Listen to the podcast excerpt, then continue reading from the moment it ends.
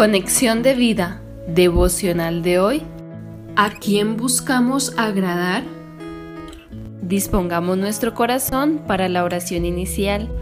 Padre, así como Cristo no buscó agradarse a sí mismo, sino a ti, haciendo tu voluntad y ejecutando la obra que le encomendaste, quiero ahora, como hijo tuyo, por la fe en tu Hijo, obedecerte y buscar agradarte en todo lo que sienta, piense y haga, por amor a tu nombre.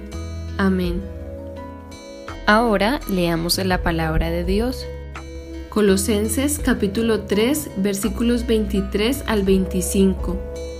Y todo lo que hagáis, hacedlo de corazón, como para el Señor y no para los hombres, sabiendo que del Señor recibiréis la recompensa de la herencia porque a Cristo el Señor servís.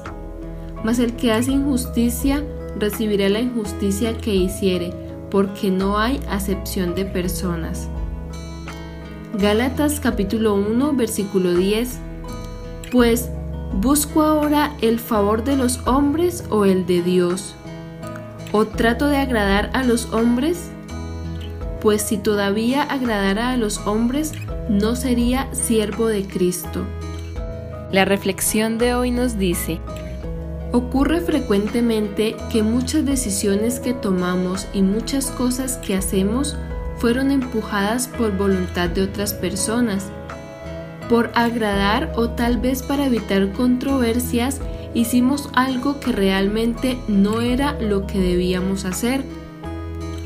Tampoco se trata de seguir los impulsos de nuestro corazón, pues el principio bíblico por excelencia dicta que engañoso es el corazón más que todas las cosas y perverso, ¿quién lo conocerá?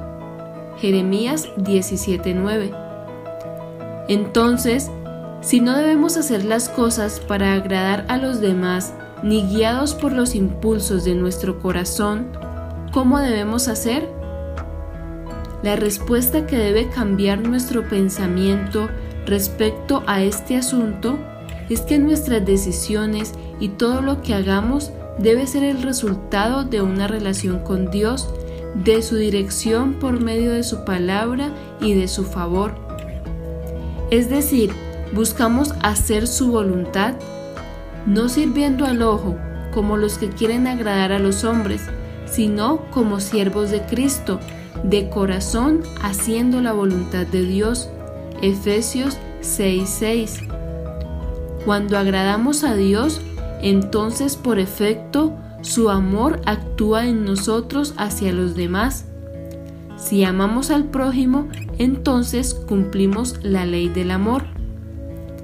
Hermanos, este debe ser nuestro sentir y nuestro pensar, que luego se refleje en nuestro actuar, que si a Cristo servimos y al Señor buscamos agradar, todo lo demás toma sentido propósito y verdadera paz.